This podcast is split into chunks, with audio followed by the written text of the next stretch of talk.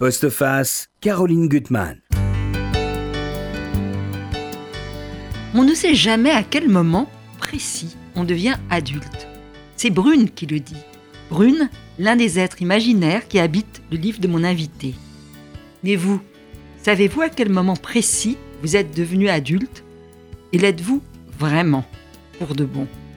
Ne sentez-vous pas, par moments, affleurer l'enfance, malgré le nombre de bougies qui couvrent entièrement votre gâteau d'anniversaire Frontières poreuses, effacement des lignes, irruption du rêve, de la magie, ce sont quelques-uns des thèmes que vous abordez dans ce nouveau livre, Gilles Paré. Je suis très contente de vous retrouver. Moi aussi. Avec ce très très beau recueil de nouvelles, La lumière est à moi, extrêmement poétique, euh, qui est dans l'imaginaire, dans le conte, dans le merveilleux, mais qui ne culte en rien euh, l'atroce. Non, absolument. Et des êtres qui vont surtout vers la lumière. Vers la lumière. Et le titre est beau, Cette lumière est à moi. Finalement, c'est un prénom hébreu, Dior. Tout à fait, à la fin du, du recueil. Alors, nous allons avoir au téléphone Nathalie David-Veil pour euh, son roman Bon à rien chez Robert Laffont. Alors je vous fais une petite confidence. On était à l'école avec euh, Nathalie, mais on va se vous voyez parce qu'on est bien élevés. D'accord. Et, on s'est retrouvés après à Fénelon, donc c'est plutôt amusant. Et donc c'est, y a, y a, le thème de son livre fait écho à une de vos nouvelles, la, la, la petite dernière. Tout à fait. Euh, Excellent titre d'ailleurs, Bon à rien. Bon ça, à ça rien. pourrait être une de mes nouvelles aussi. Oui, tout à fait. Euh, voilà, et c'est un livre tout à fait une comédie peu acide. Acide quand même, acide. Acide, oui, acide, acide hein. et drôle quand même. Et très drôle. Très, très, drôle. drôle. tout à fait. Alors, Gilles, c'est vrai que dans vos livres précédents, vous nous avez déjà habitués parfois à des formes courtes. Euh, papa et maman sont morts. Courgette, c'était, oui, au fond, d'une certaine façon. Euh...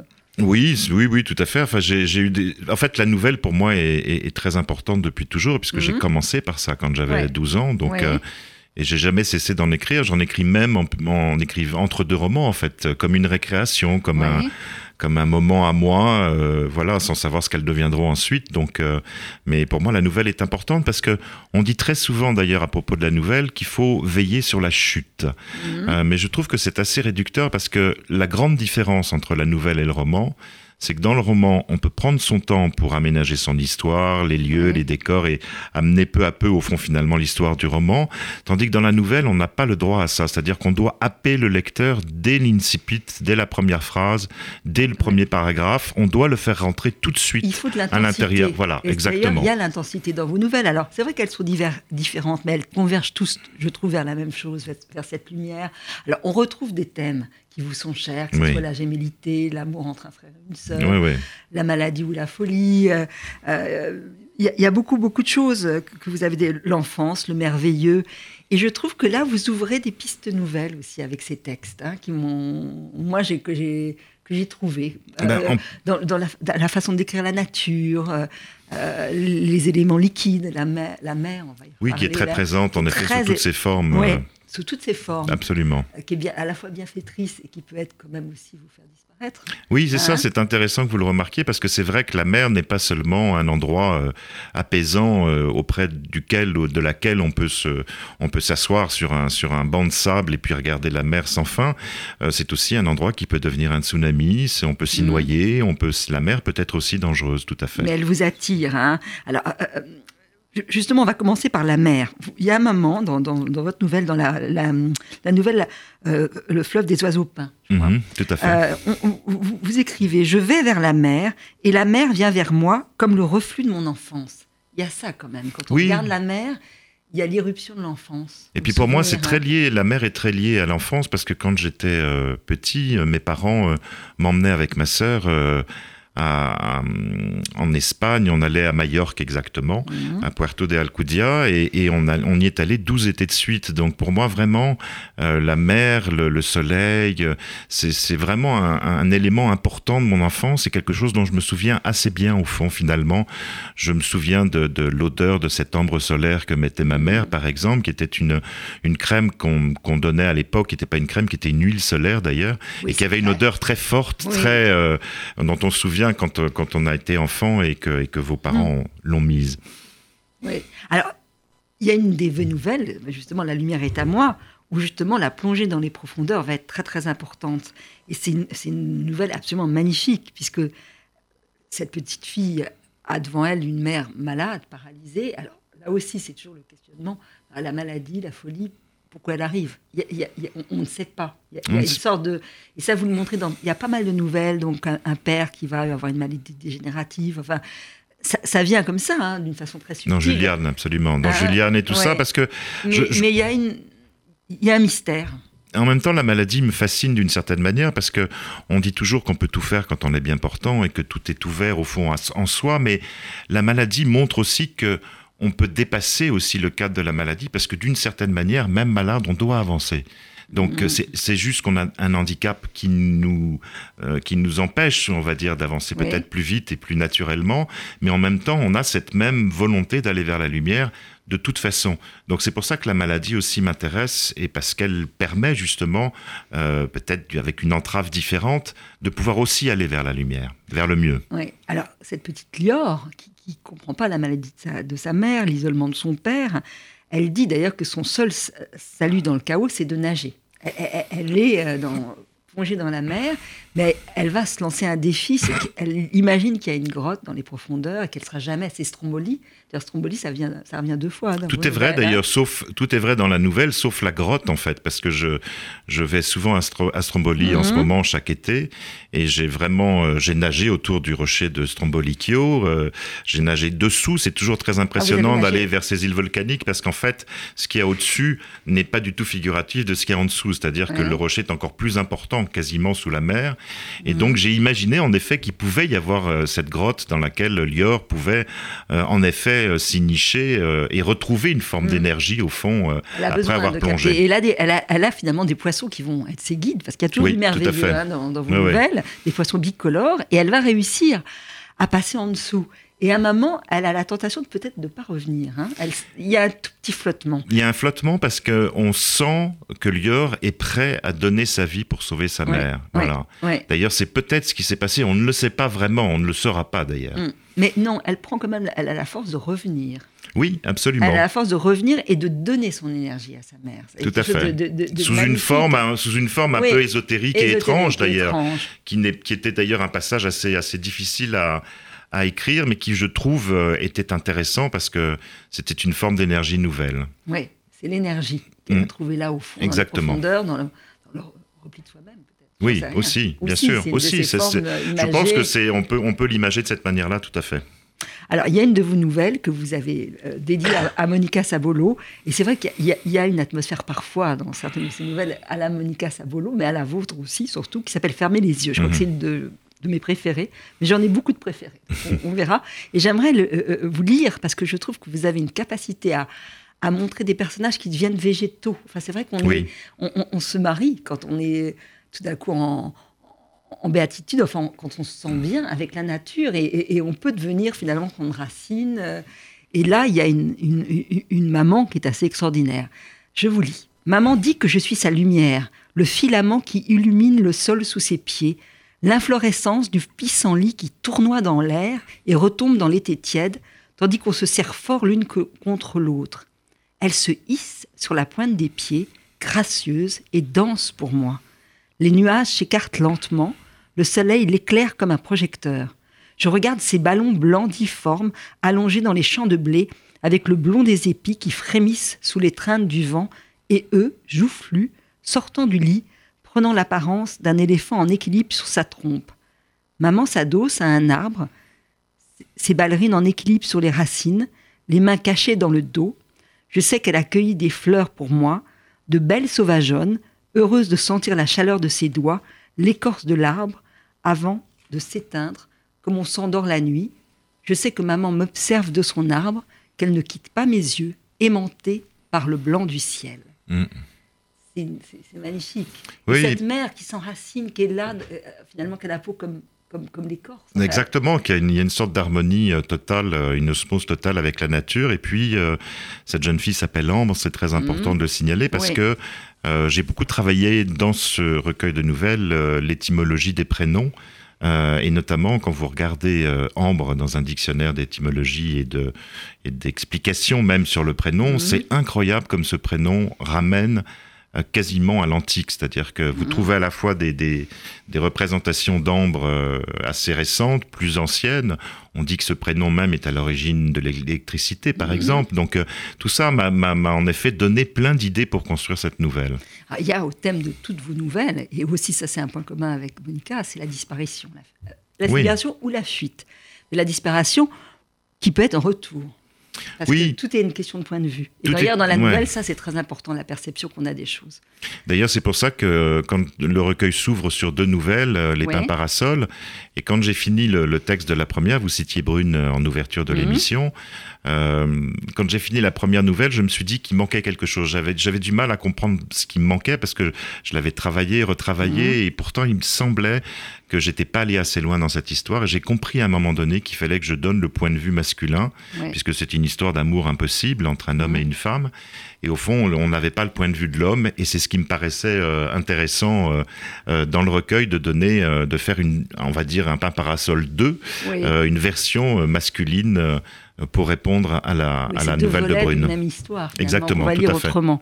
Alors, ce que je voudrais, c'est que vous me disiez un petit peu comment vous avez joué avec l'éruption du, du merveilleux. Il y a beaucoup de personnages qui ont des sortilèges. euh, d'une Mhm. certaine façon, euh, que ça soit euh, justement dans la nouvelle dont on vient de parler, comment cette petite fille euh, qui voit sa mère absente, finalement, lui glisse des pierres nacrées entre les paumes. Ça, Mhm. je trouve ça très Mhm. beau. Elle est absente, mais elle est aussi là. Euh, ailleurs, il y a cette femme, on va y revenir, que j'adore. Il y a un personnage qui s'appelle Abigail, Mhm. qui est une euh, marchande de, de- de fruits. De fruits, tout à euh, fait, qui, veut, américaine. qui, qui veut séduire et qui est merveilleuse. Alors, elle a un tatouage magique parce que Ouais. finalement, elle, elle se- elle côtoie beaucoup de, de voyous, puis elle n'a pas vraiment Ouais. d'amour. Sa vie est passée. Mais elle a une force en elle et a ce tatouage magique. Absolument. Et moi, je- la, la magie, d'ailleurs, on la retrouve Ouais. un peu dans mes, dans mes romans, dans L'été des Lucioles notamment, Ouais. un peu aussi dans Au pays des kangourous. Moi, c'est toujours une incursion qui m'a, qui m'a intéressé, qui m'a tenté, euh, comme Mhm. la nouvelle qui s'appelle Benji, par exemple aussi, euh, que j'ai écrite d'ailleurs dans, une, dans la maison de Nathalie Reims euh, en Corse, euh, parce que l'atmosphère des lieux Ah s'y prêtait aussi terrible. incroyablement. Et là, aussi bien, il y a des fées, mais il y a une sorcière. oui, absolument, ça, tout à fait. grand-mère, Apolline. Mais j'aime euh, que la que le comment dire j'aime que cette partie ésotérique ou que la magie soit encore de l'ordre du plausible, c'est-à-dire Bah, c'est que, que je trouve que votre merveilleux ne cache pas la réalité. Voilà, C'est ça que j'aime. Cette, cette grand-mère, elle, est- elle est extrêmement cruelle. Et d'ailleurs, euh, il, il dit, Benji, bon, euh, Apolline, grand-mère qui n'est qui, n'est- qui n'a que, que son, une grand-mère sans couronne ni miroir, mais plus méchante que les sorcières des contes de fées. Oui, exactement. Elle, est- elle Je- est très méchante. J'ai d'ailleurs dans le recueil, il y a des, il y a des c'est ça qui m'intéressait aussi. Il y a des personnages euh, cruels, très durs. La mère dans le fleuve des oiseaux peints était Ouais. vraiment un personnage Ouais. terrible aussi. Et mais il y a les enfants aussi parfois parce que Ouais. la petite dernière notamment euh, ou d'autres ou d'autres nouvelles, il y a des enfants cruels dans le dans le livre aussi. Alors, il y a un personnage que j'adore, moi, c'est Alice. C'est. Alice au Pays des Merveilles, quand Mm, même. mm. Alice, elle est magicienne. C'est dans pétales jaunes de Panaria. la Panarea que j'aime beaucoup. Donc, elle qui a n'est sa pas loin de Panaria, qui n'est pas Ouais. loin de Stromboli d'ailleurs. Elle, elle- elle a sa mère qui est morte euh, et elle, elle parle au vent. Elle est seule dans un hôtel avec son père qui, qui se réfugie dans le chagrin. Oui, à peu elle est près, oui, cloîtrée oui. dans sa chambre. Elle a quelques personnages. Le, le, le- le concierge de, le- de- de l'hôtel qui est gentil avec elle, Alors, Mathéo. Et elle parle au buse. Et elle parle aux buses et au vent. Voilà, et au vent, tout à fait, absolument, tout et, à fait. Et, et elle, et, et- et vous jouez vraiment, à la fois c'est extrêmement réaliste, mais aussi sur la magie, parce qu'à un moment, elle va avoir une robe de princesse. Mhm, Donc c'est tous les codes, c'est ça que je trouve très fort de, de- de- du conte, absolument, mais qui Mais sont dans au une forme réelle, dans- au service de la au réalité. service de la réalité. Ouais, tout à fait. Et ça, je trouve ça très très réussi dans toutes, dans toutes ces nouvelles. Alors bien sûr, il y a aussi des, des, des fantômes, c'est que vous abordez la mort d'une façon par le biais du merveilleux. Hein? Oui, parce que la mort m'a toujours euh, vraiment euh, tétanisé et, et je crois que c'est quelque chose euh, que j'accepterai jamais. Donc, euh, dans mes textes, ça, ça ressort sous une forme de, de désacralité. Ce qui m'intéresse, c'est de désacraliser la mort au fond finalement Ouais. et de et d'en rire quoi, ou de ou de, de- ou de dire que c'est merveilleux après, alors que Mhm. j'y crois pas forcément. Oui, mais bon. Mais dans On les flotte. textes, dans les textes, euh, voilà, ça me plaît en tout cas. Alors, ce que vous montrez que aussi une forme de magie, c'est le magnétisme des êtres. C'est qu'il y a vraiment plusieurs personnages dans, dans ces textes qui sont qui ont un pouvoir d'attraction sur les autres, ce qui, est- ce qui est vrai. Ce qui est, ce qui est vrai dans la vie aussi, je trouve. Oui. Alors, il y a ce personnage qui s'appelle Ethan, Mhm. qui, est, qui est vu par son, son, son, son, son- son neveu. C'est un oncle extraordinaire. Alors séducteur, mais c'est pas que séducteur. En fait, ce qui m'intéressait, c'est une nouvelle que j'ai écrite en pensant à un livre que j'avais lu adolescent qui m'avait euh, énormément plu, qui était un roman de Christine de Rivoire qui s'appelait Boy. Il y avait un oncle merveilleux dans ce, dans ce roman. Alors lui, il, est, on, découvrait peu à peu en fait qu'il dilapidait sa fortune euh, dans les jeux, le casino, etc. Mais il était vu aussi d'une manière extérieure et c'était très intéressant parce que vu par le neveu, c'est un, c'est un dieu vivant quelque mhm. part. Et en fait, l'adulte qui lit la nouvelle se rend compte que la séduction d'Ethan, évidemment, euh, laisse des traces et fait du mal, au fond, autour de lui, euh, sans qu'il ne l'admette et sans qu'il ne l'accepte non plus. Il veut pas faire de mal. il veut pas, mais on fait parfois, dans la vie, on fait du mal sans le vouloir. C'est ça qui est intéressant. Mais c'est un magnifique personnage. C'est vrai que son, son neveu trouve qu'il rend les femmes plus belles. Alors, il a sa mère, donc ça, tout le monde l'aime, les hommes aussi d'ailleurs. Et, d'ailleurs, les rapports, ça c'est aussi euh, un de vos thèmes entre le frère et la sœur. Sa sœur qui a des yeux bleus revolver, hein, quelque chose de, mmh, de beau et cruel par moment. Et elle elle est jalouse, elle a envie que son frère soit Elle est ambiguë, oui, elle est très ambiguë avec lui, parce qu'à la fois, à la fois, elle, serait, elle, a, elle a mhm. quasiment fait venir Abigail, la jeune américaine, euh, qu'elle a arraché un marché de fruits euh, ah, et qu'elle a installé dans la maison, qu'elle offre euh, d'une certaine manière, c'est une offrande à son frère, et en même temps, quand l'histoire va se passer entre eux, elle va d'une jalousie féroce. Elle est, terrible. Moi, je vais lire Abigail parce que moi, c'est un de mes personnages préférés. Alors, Abigail sur ses pieds nus. La plupart de vos personnages sont pieds nus. Oui, Vous aimez marcher pieds nus. Oui, oui, oui c'est assez sensuel. Abigail sur ses pieds nus, arpentant la terrasse, son petit nez chiffon, ses yeux gris, se fondant dans le décor, goûtant à tout, le canolo et sa coquille fourrée de crème et de ricotta, le raisin noir qui éclate sous sa dent, mon sourire qui lui rend le sien. Elle aime danser, rentrer à l'aube, être amoureuse. Elle me l'a dit un soir, ses jambes allongées sur le banc, ses mains recoiffant ses mèches blondes. Je lui ai parlé d'Apia et de son tatouage sur l'épaule gauche. Elle m'a montré le sien, en haut de la cuisse, un psaume bouddhiste gravé par un prêtre brahman en Asie, avec un fiancé qui n'est pas resté, contrairement au tatouage. Elle dit que le tatouage est la seule chose de permanente dans la vie, que tous les hommes qu'elle a connus l'ont quitté, elle dit ça en souriant, car ce tatouage est magique et la protège. Elle a quelque chose de... Elle glisse, Abigail. C'est Meg hein, c'est une, sorte de Meg Elle ah. ressemble à Meg on pourrait dire, l'actrice américaine. Elle est merveilleuse, je trouve, cette femme. Oui, puis c'est. Elle est séduisante et elle est... Elle a une sorte de fantaisie dans sa, tout, en, tout en sachant qu'elle est malheureuse. De, liberté. et en même temps peut-être une forme de naïveté qui lui permet d'échapper euh, d'échapper à la tristesse et, au drame d'une certaine manière. Parce qu'elle arrive à s'en préserver un tout petit peu. Oui, elle s'en préserve quand même. Elle s'en préserve quand même. il y a un autre personnage que moi j'ai beaucoup aimé, c'est euh, Ethan et Aaron. Oui. Alors ça, c'est un père-fils mmh. et un père qui a aussi un côté magicien. Hein, c'est un homme du cirque. Euh, c'est un homme du cirque. Il, a, il sait faire trois choses. Hein. Surtout, il sait marcher sur les mains. Euh, il sait danser dans les rues, hein, ce qui donnera le titre à la nouvelle d'ailleurs. Et il sait nager sous la pluie. Voilà. Et pour l'enfant, c'est trois étapes absolument merveilleuses. Euh, il n'a jamais vu ça ailleurs. Il n'y a que son père qui pratique ces trois choses-là.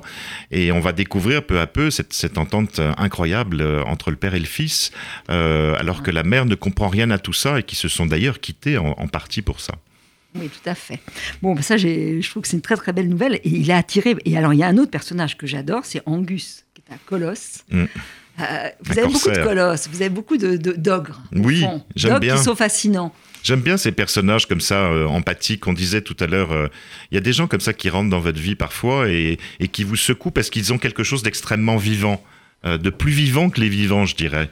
Euh, c'est une manière de vivre euh, peut-être un peu excessive, euh, peut-être une manière de voir les choses comme ça, de, prendre, de prendre tout ce qui est bon à prendre en fait quelque part. Et ce sont des gens qui vous apportent quelque chose de magique à chaque fois. Oui, il a des yeux de braise. Il oui, oui, tout à fait. Angus, finalement. Et Tan hein aussi, hein, c'est un grand séducteur ah, aussi, c'est un bel homme aussi. Ah oui, oui, tous les trois. Alors, avant de, parler à, à notre amie, à mon amie Nathalie David Veil, que je vais, vous voyez, je vous l'ai dit, je ne sais pas si elle est à l'antenne, je vais mettre le casque parce que bon, on va peut-être, Gilles, déjà parler de cette nouvelle, la petite dernière. Oui, tout à fait. Alors, c'est une petite dernière qui est quand même très méchante. C'est une peste, c'est une peste totale, c'est une peste absolument totale et qui effraie tout le monde. Ça commence par euh, les professeurs, ça commence par ses camarades de classe, et on va découvrir qu'elle terrorise ses parents également, qu'elle a terrorisé ses frères et ses sœurs, et en même temps, souvent, quand les mômes sont insupportables à ce point, on, se rend compte que personne n'ose agir. C'est-à-dire qu'au fond, tout le monde accepte cette espèce de cruauté qui est la sienne, euh, ses parents, comme, comme l'école, comme les enfants, personne, ne le, personne finalement ne, la remet à sa place et elle gagne, euh, elle gagne des galons d'une certaine mhm. manière en semant la terreur absolument partout. Et c'est vrai que la cruauté chez les enfants, il n'y a rien de pire. Il y a rien qui fait moi, ça me fait très peur. Et je comprends qu'on soit désarmé et qu'on n'ose pas agir. Absolument. On, a connu les boucs émissaires dans les, dans les cours de J'aurais pu rester sur les enfants, en effet, sur l'idée que les enfants réagissent pas, mais je trouvais que c'était intéressant de voir que les, que les adultes ne réagissaient pas davantage, au fond, finalement, et qu'ils avaient peur de cette petite. Ah, je ne sais pas si Nathalie David Veil est en ligne, parce que j'ai mis mon casque. Vous m'avez. Et je n'entends rien. Ah, Nathalie, je suis contente de, vous entendre. Voilà, on a, on a fait une sorte de liaison avec Gilles Paris, avec sa nouvelle la petite dernière. Et euh, on va venir à, vous euh, avec ce titre que je trouve excellent, Bon à rien, que vous publiez chez Robert Laffont. C'est vrai que c'est une, c'est une comédie grinçante, mais en tout cas, moi, j'ai senti énormément de proximité. Alors, j'ai pas un cancre à la maison, mais j'ai mon second fils qui redouble sa seconde, qui se donne du mal, qui est charmeur. Donc, euh, bon, ça me désarme.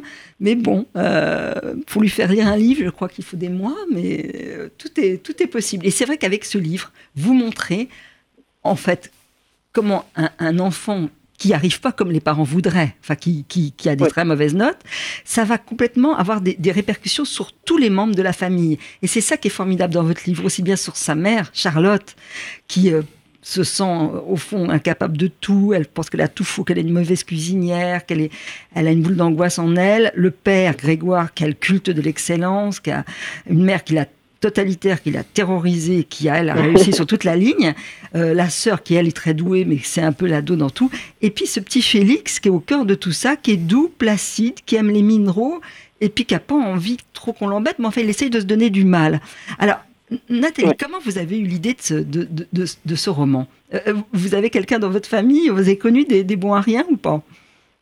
Alors, euh, en fait, l'idée m'est venue parce que je, j'enseigne dans une école pour euh, déscolariser et il y avait euh, pas mal de. Ils ont un an pour se rétablir et retourner à l'école.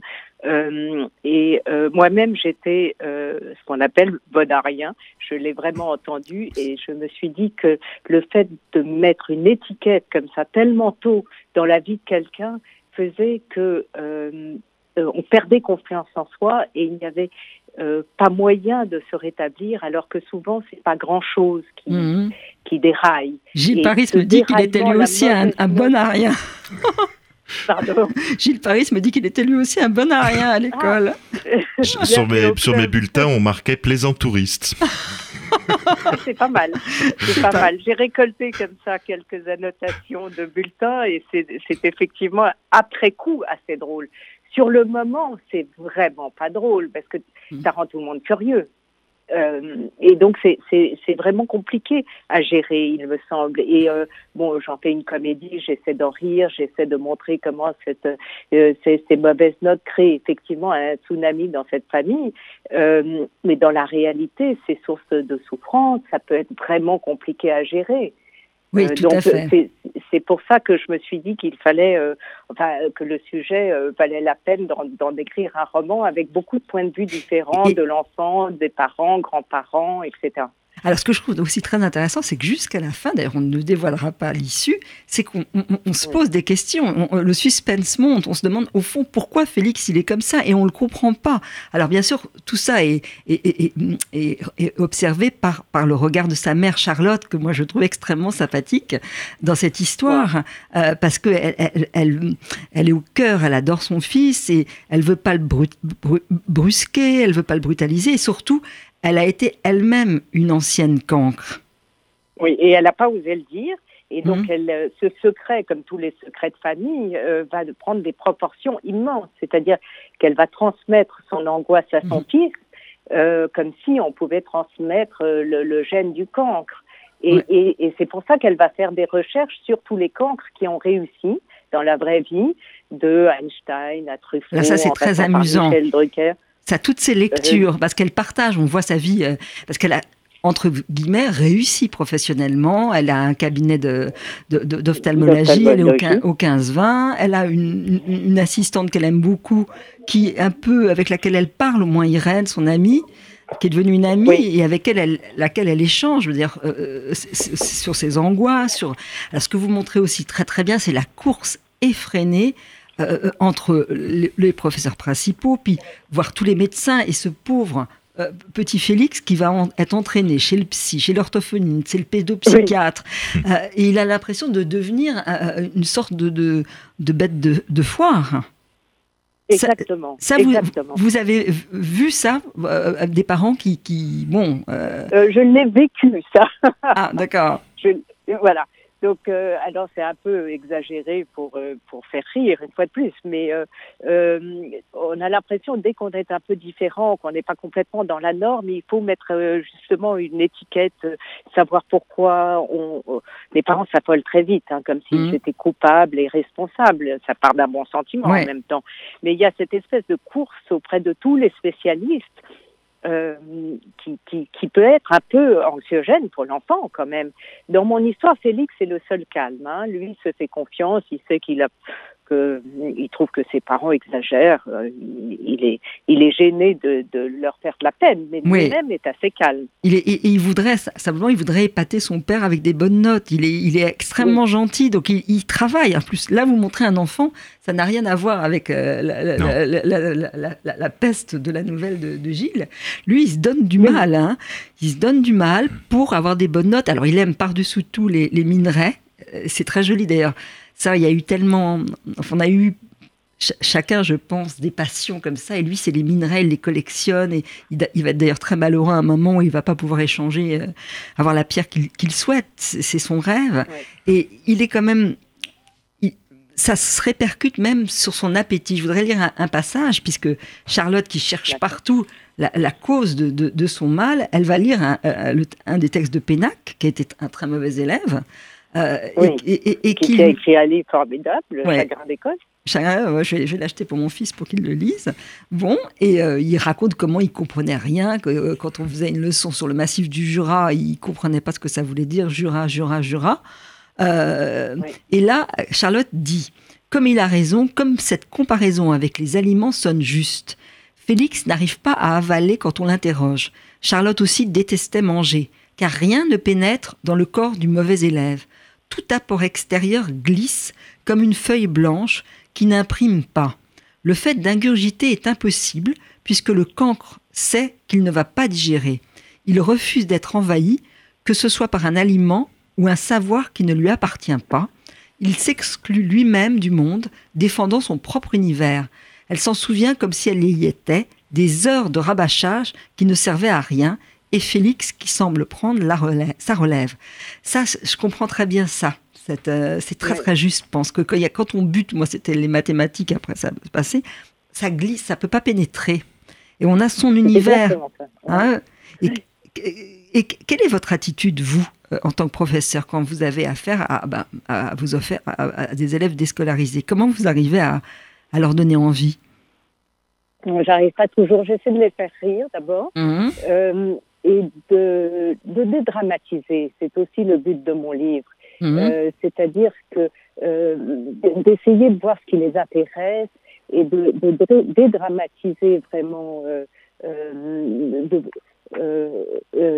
les résultats. Voilà. Il faut plus essayer de voir l'objet de l'étude, raconter une histoire, trouver de l'intérêt euh, à l'apprentissage plutôt que de mettre tout sur le résultat. Tout peut venir après. Ah, ce que je trouve très intéressant aussi dans le livre, c'est Grégoire, le, père qui vise l'excellente, qui est obsédé par les notes, et sa propre mère, Sophie, qui est une grand-mère terrifiante. Et ça, vous le montrez très bien. Alors, c'est vrai que c'est une surdouée, elle a été prof en prépa, elle a une chaire, je crois, euh, s'occupe de physique-chimie, elle, elle, elle donne des cours euh, à Pierre et Marie Curie, elle donne, fait des conférences au Collège de France, et elle a des certitudes sur tout. Euh, en particulier sur sa belle-fille Charlotte, qui ah n'en peut plus.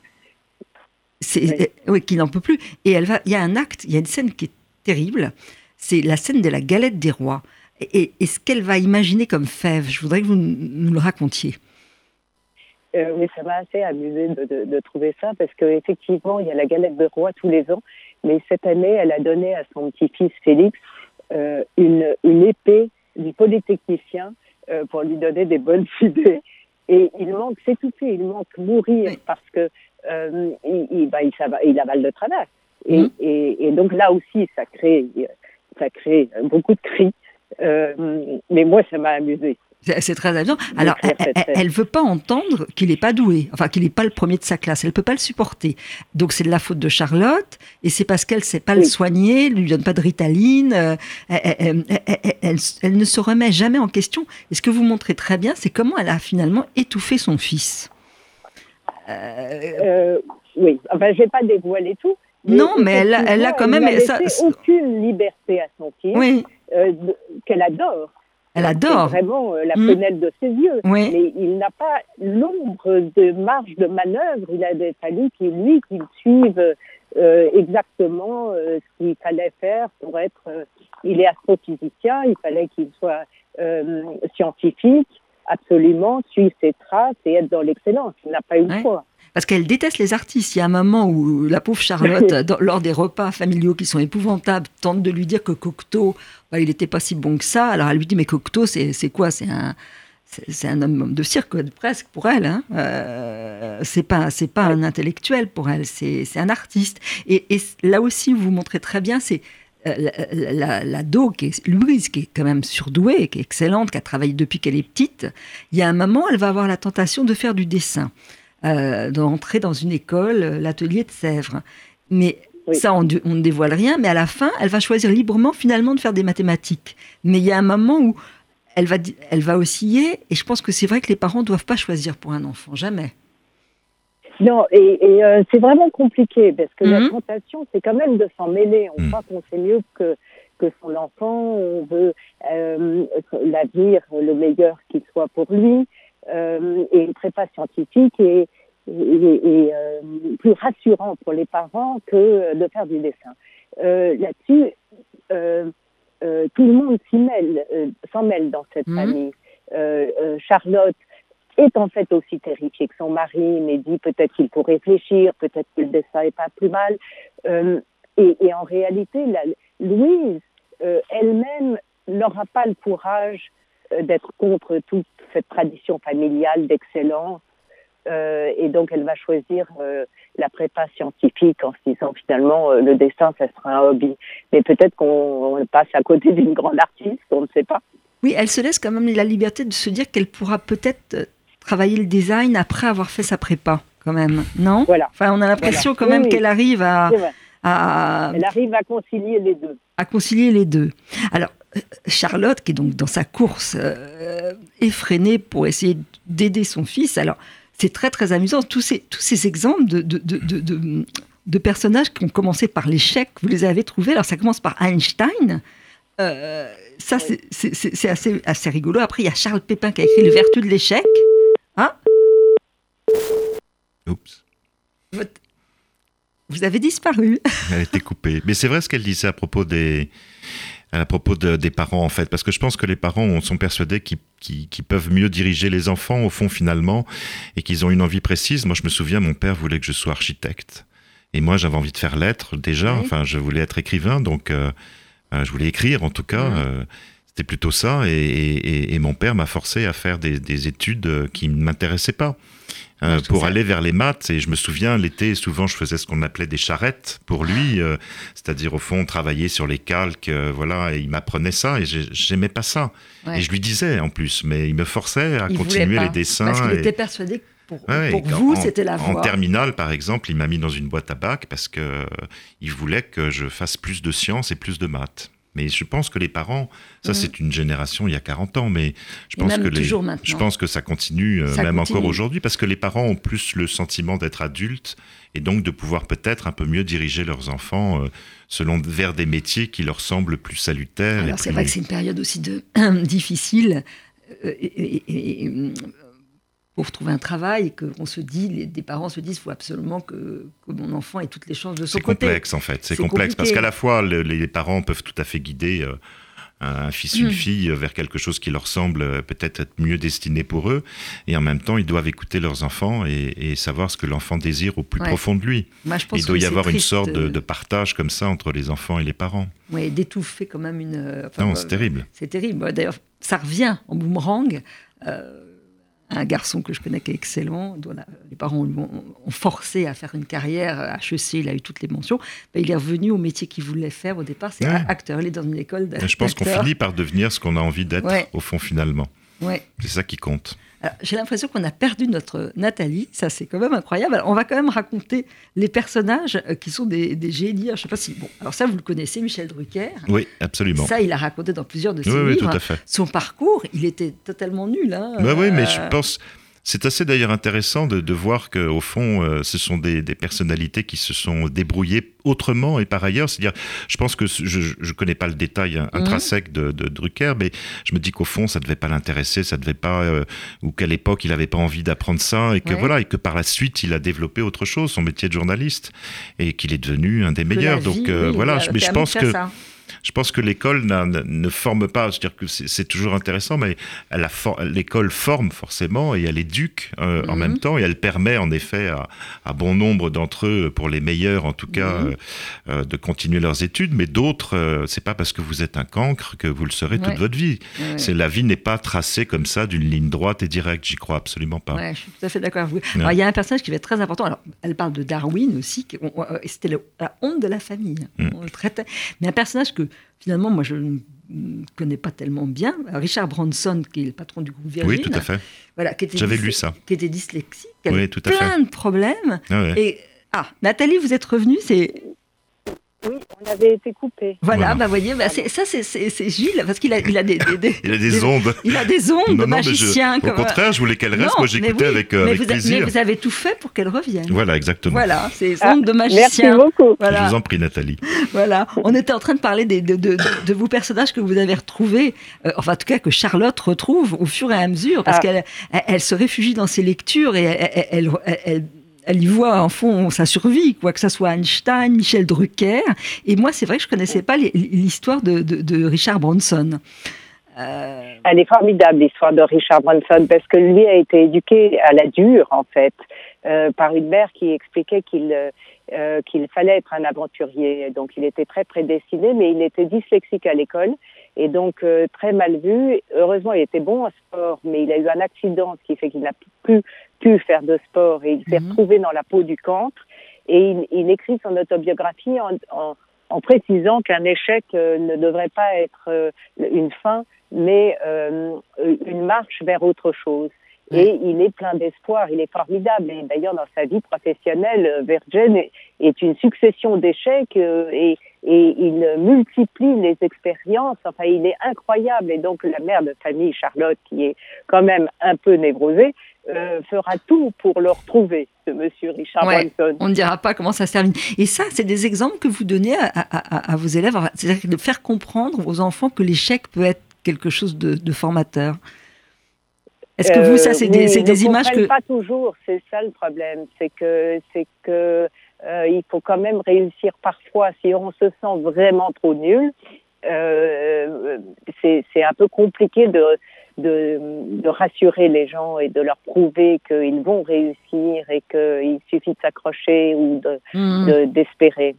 Bah, Euh, vous savez, en fait, le bon à rien, c'est Marcel Proust, Proust, pas du tout, euh, Pagnol, qui dans le dans le euh, l'épicier dit à son neveu qui ne veut pas du tout devenir épicier, euh, non seulement tu as un bon à rien, mais tu es mauvais en tout. Et euh, Oui. ce livre est, est franchement très très drôle parce que ce, ce neveu, enfin, qui est joué par Fernandette dans le film, euh, est persuadé euh, qu'il va réussir en tant qu'acteur. Et tout le monde le prend pour un fou. Et en fait, il a raison, il va réussir. Il n'écoute que lui, il sait, il se Ouais. connaît. Il se connaît, mais c'est pas donné à tout le monde. non, mais c'est hein. là où l'intuition mhm. devient importante dans une, dans une trajectoire. C'est quelquefois, il faut s'écouter soi-même euh, et, et, ne pas forcément euh, entendre ce que les autres euh, veulent vous imposer. Il faut résister. Oui, oui, mais c'est pas toujours facile. Quand on est enfant, c'est difficile. il y a un moment, et c'est là où il y, a, il y, a, le suspense dans votre livre, Nathalie David Veil, c'est qu'il y a un moment où Félix, ça déraille quand même parce qu'il se sent mal au fond quand même d'être observé, même s'il est le plus calme et placide petit garçon du monde, euh, il va être obligé de mentir à ses parents. Euh, il n'arrête pas de mentir. D'ailleurs, ils mentent tous dans cette famille. La mère ment, lui ment, tout le monde ment. Bon, dans la vie euh, aussi, hein, tout le monde ment. Hein. Mais lui, il n'a pas un tempérament de menteur, Félix. Je pense qu'il n'aimerait pas. Il, n'aime pas mentir, pas du tout. Et, et, là. Vous l'avez bien lu. Bon à rien. Oui, bon, rien. Il a, non, il n'a pas un tempérament de menteur. Et, là, ça commence à faire peur. C'est qu'on se dit qu'il peut quand même, il pourrait complètement dérailler. Euh, alors heureusement, il a une force en lui, puis il a quand même l'amour de ses parents qui vont l'aider à, trouver le problème. Mais euh, ça pourrait mal tourner. Et je pense que vous devez avoir affaire très souvent à des enfants qui sont au bord de, de mal tourner. Oui, Hein, même s'il n'y a pas une voix royale, ça c'est. En tout cas, c'est vrai que c'est un livre vraiment euh, réjouissant qui apprend beaucoup. Et puis, je pense qu'on est tous euh, plus ou moins dans la vie à un moment ou à un autre. On se sent bon à rien, que ce mm. soit l'enfant, que ce soit soi-même. Mm. Euh, et je pense que Gilles à Paris, ça a tout à fait raison. Il faut parfois se faire confiance. malgré tout ce que les autres peuvent, peuvent vous dire. Absolument. Voilà. Alors, bon, bah, écoutez, vous avez tous les deux écrit deux livres tellement différents mais merveilleux. Euh, Gilles Paris, La lumière est à moi. Vous l'avez lu? Vous avez pu le, oui, lire, alors j'ai adoré, mais ah, alors j'ai savouré vos nouvelles réellement euh, avec un plaisir inouï parce que vous savez rendre l'atmosphère euh, d'une nouvelle à l'autre différente. Mm. Enfin, vraiment bravo. Merci, merci beaucoup. Et, c'est un livre extrêmement, je trouve que c'est un de vos livres les plus poétiques. la lumière est à moi. Il, a quelque chose, il a quelque chose en plus des autres. Ah oui, je trouve. moi je trouve qu'il y a une poésie. Je le dis jamais parce qu'en général on me demande toujours euh, quels sont, quel est mon livre préféré et je dis est-ce qu'on va demander à un père quel est le, quel est son fils préféré. Donc j'ai du mal, mais celui-là j'ai une petite faiblesse quand même. Donc publié euh, dans la collection Haute Enfant chez Gallimard et Nathalie David Veil, on se retrouve, ça me fait toujours très très très plaisir. Bon à rien, ben, parents et, adultes tout court vont, vont beaucoup s'amuser en, vous lisant. Donc publié chez Robert Laffont. Je dirais même ce qui est intéressant, c'est qu'au fond, à lire le livre de Nathalie, on a le sentiment qu'elle fait à peu près, on va dire d'une façon peut-être plus beaucoup plus rigoureuse dans son métier, mais qu'elle pratique aussi cet humour justement euh, qu'on retrouve dans le livre et qu'on doit retrouver dans ses méthodes pour faire revenir les enfants à, à de meilleurs. Euh, je vous remercie. c'est exactement ça. je pense. Il faut beaucoup d'humour dans la vie, de toute ça façon. Ça permet de relativiser. Bah, merci à tous les deux et à bientôt, j'espère. Merci à vous. Merci. Merci. Merci. Au revoir.